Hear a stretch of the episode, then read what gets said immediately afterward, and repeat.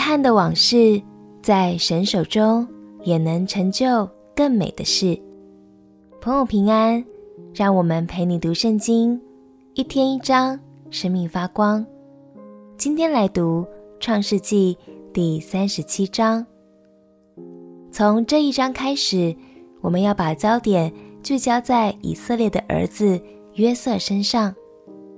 约瑟原本是备受宠爱的孩子，最后却因为哥哥们的荒唐而从此改变人生。让我们一起来读《创世纪》第三十七章。《创世纪》第三十七章，雅各住在迦南地，就是他父亲寄居的地。雅各的记略如下。约瑟十七岁，与他哥哥们一同牧羊。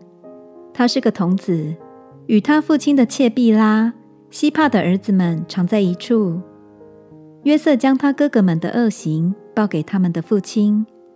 以色列原来爱约瑟，过于爱他的众子，因为约瑟是他年老生的。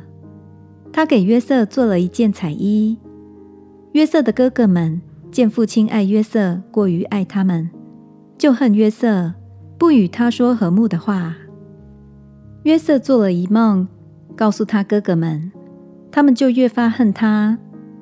约瑟对他们说：“请听我所做的梦。我们在田里捆禾稼，我的捆起来站着，你们的捆来围着我的捆下拜。”他的哥哥们回答说：“难道你真要做我们的王吗？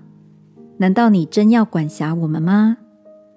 他们就因为他的梦和他的话，越发恨他。后来他又做了一梦，也告诉他的哥哥们说：“看哪，我又做了一梦，梦见太阳、月亮与十一个星向我下拜。”约瑟将这梦告诉他父亲和他哥哥们，他父亲就责备他说：“你做的这是什么梦？难道我和你母亲、你弟兄果然要来俯伏在地？”向你下拜吗？他哥哥们都嫉妒他，他父亲却把这话存在心里。约瑟的哥哥们往示剑去放他们父亲的羊。以色列对约瑟说：“你哥哥们不是在示剑放羊吗？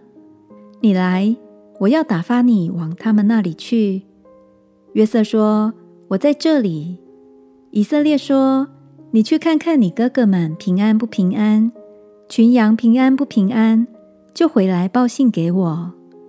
于是打发他出西伯伦谷，他就往示剑去了。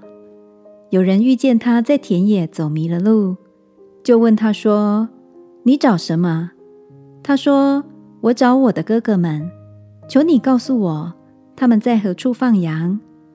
那人说：“他们已经走了，我听见他们说要往多摊去。”约瑟就去追赶他哥哥们，遇见他们在多摊，他们远远的看见他，趁他还没有走到跟前，大家就同谋要害死他，彼此说：“你看，那做梦的来了，来吧，我们将他杀了，丢在一个坑里，就说有恶兽把他吃了。我们且看他的梦将来怎么样。”吕便听见了，要救他脱离他们的手。说：“我们不可害他的性命。”又说：“不可流他的血，可以把他丢在这野地的坑里，不可下手害他。”吕便的意思是要救他脱离他们的手，把他归还他的父亲。约瑟到了他哥哥们那里，他们就剥了他的外衣，就是他穿的那件彩衣，把他丢在坑里。那坑是空的，里头没有水。他们坐下吃饭，举目观看，见有一伙米甸的以实玛利人从基列来，用骆驼驮着香料、乳香、没药，要带下埃及去。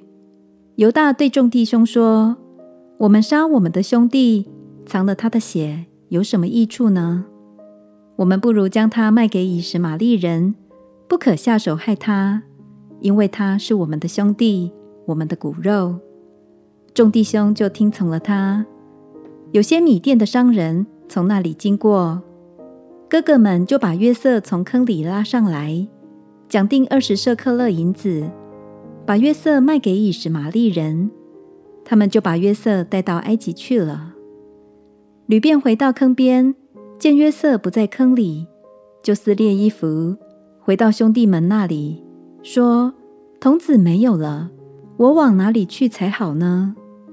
他们宰了一只公山羊，把约瑟的那件彩衣染了血。打发人送到他们的父亲那里，说：“我们捡了这个，请认一认，是你儿子的外衣，不是？”他认得，就说：“这是我儿子的外衣，有恶兽把它吃了。”约瑟被撕碎了，撕碎了。雅各便撕裂衣服，腰间围上麻布，为他儿子悲哀了多日。